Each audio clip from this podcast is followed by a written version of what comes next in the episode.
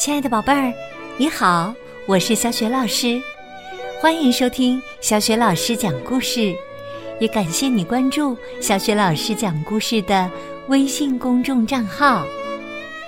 下面呢，小雪老师给你讲的绘本故事名字叫《找到一个好朋友》。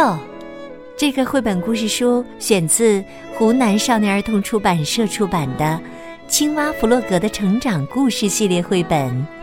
这个绘本故事书的作者马克思·维尔修斯是一位备受国际推崇的儿童插画家。这套图书呢，也曾经获得国际安徒生插画奖。译者是彭毅、杨玲玲。好，接下来小泉老师就为你讲这个故事啦。找到一个好朋友。这是一个晴朗的秋日，弗洛格在树林里闲逛。他看看树上彩色的叶子，有的叶子变成了金黄色，有的变成了橙色，有的变成了棕色。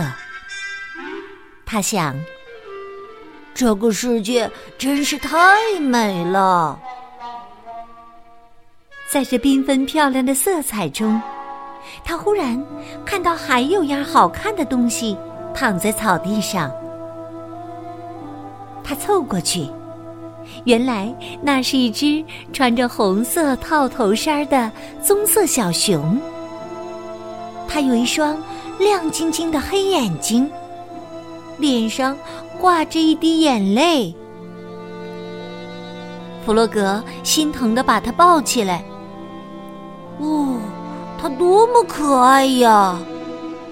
他想，我要把它带回家，让它和我住在一起。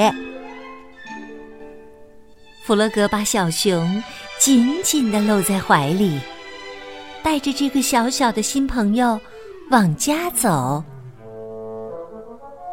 他们在路上遇到了小猪，小猪问。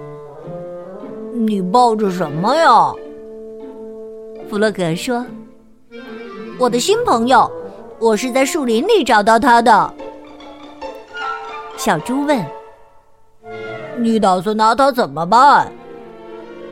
弗洛格说：“他很孤单，他可以跟我住在一起。”让我看看他。野兔无意中听到了他们的谈话。哎呀，这不过是个玩具熊！他惊叫起来：“一个玩具是不会说话的。”弗洛格说：“我会教他说话。”于是啊，弗洛格和小熊手牵着手朝弗洛格家走去。小熊走路倒是走得很好。头几天，小熊什么都不说，但它吃的很多，它的胃口真好。睡觉前，弗洛格会给小熊讲童话故事，还教他认苹果、玫瑰、月亮这些词。白天，他们踢足球，玩许多有趣的游戏。到了晚上，他们画美丽的图画。他们在一起度过了快乐的时光。所以啊，小熊一点一点的开始说话了。一天，弗洛格问他：“你到底是从哪里来的？”小熊，那边。小熊说，并且用手指了指。野兔无意中听到了他们的谈话，吃了一惊。他问：“他，他真的会说话了？”弗洛格自豪地说：“当然了，我教他的。”大家都跑来听这件不可思议的事情。嗯说点什么吧。安静了片刻，然后小熊说：“早上好，今天的天气真好。”听到后啊，大家都哈哈大笑起来。从那天起呀，大家都十分疼爱小熊。小鸭让它骑在自己的背上，带着它跑来跑去。小猪用自己的熊饼干秘方，为它烤特殊的熊饼干。老鼠也很乐意带它去钓鱼。它们全都喜爱小熊。小熊也享受着生活中的每一分钟。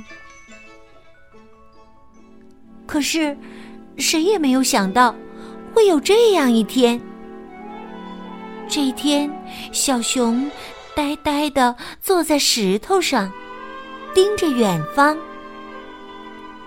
他什么都不想玩，也不和任何人说话。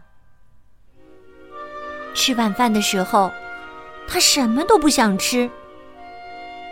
弗洛格问：“小熊，怎么了？你不舒服吗？你生病了吗？”“没有。”小熊轻声回答。“我不知道是怎么回事。”第二天早晨。小熊起得非常早，弗洛格担忧的问：“你要去哪里啊？”小熊说：“我要回去，回到我原来的地方去，我属于那里。”其他伙伴都跑来看发生了什么事，他们吃惊的问。你要走吗？去哪儿啊？你认识路吗？小熊说：“我会找到路的。”毫无疑问呢，他是真的要走了。朋友们十分伤心，他们在一个小背包里。为他装满了吃的东西。接着，小熊就上路了，回他曾经待过的地方。弗洛格的心都碎了。那天夜里，还有第二天夜里，他躺在床上，伤心的翻来翻去。他流着眼泪说：“小熊，我太想你了。”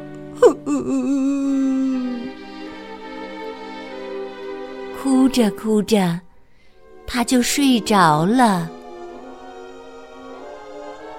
后来，一天早上，非常非常早的时候，有一个。温暖柔软的东西爬到床上，来到他的身边。弗洛格睁开了眼睛。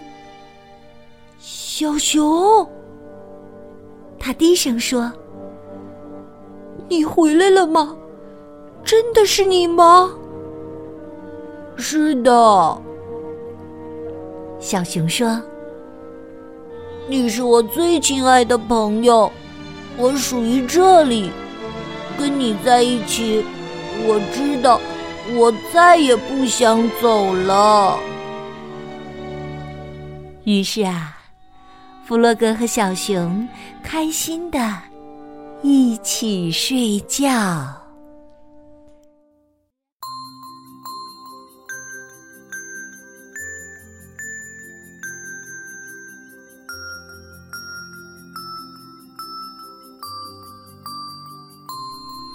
亲爱的宝贝儿，刚刚啊，你听到的是小雪老师为你讲的绘本故事《找到一个好朋友》，选自青蛙弗洛格的成长故事系列绘本。宝贝儿，故事当中的青蛙弗洛格和好朋友小熊在一起的时候啊，会做很多有趣的事情，比如画画，或者是呢讲故事。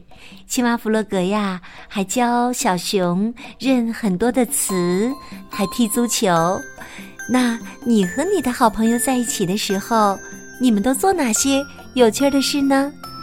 可以告诉小雪老师。和其他的小伙伴吗？小雪老师的微信公众号是“小雪老师讲故事”，宝爸宝妈和宝贝儿可以一起来关注一下，这样每天第一时间就可以听到小雪老师更新的绘本故事了。喜欢的话，别忘了在微信平台页面的底部留言或者点赞，也欢迎你。把小雪老师的故事转发给更多的微信好朋友，小雪老师的个人微信号也在微信平台页面当中，可以去找一找，加我为微信好友。好啦，我们微信上见。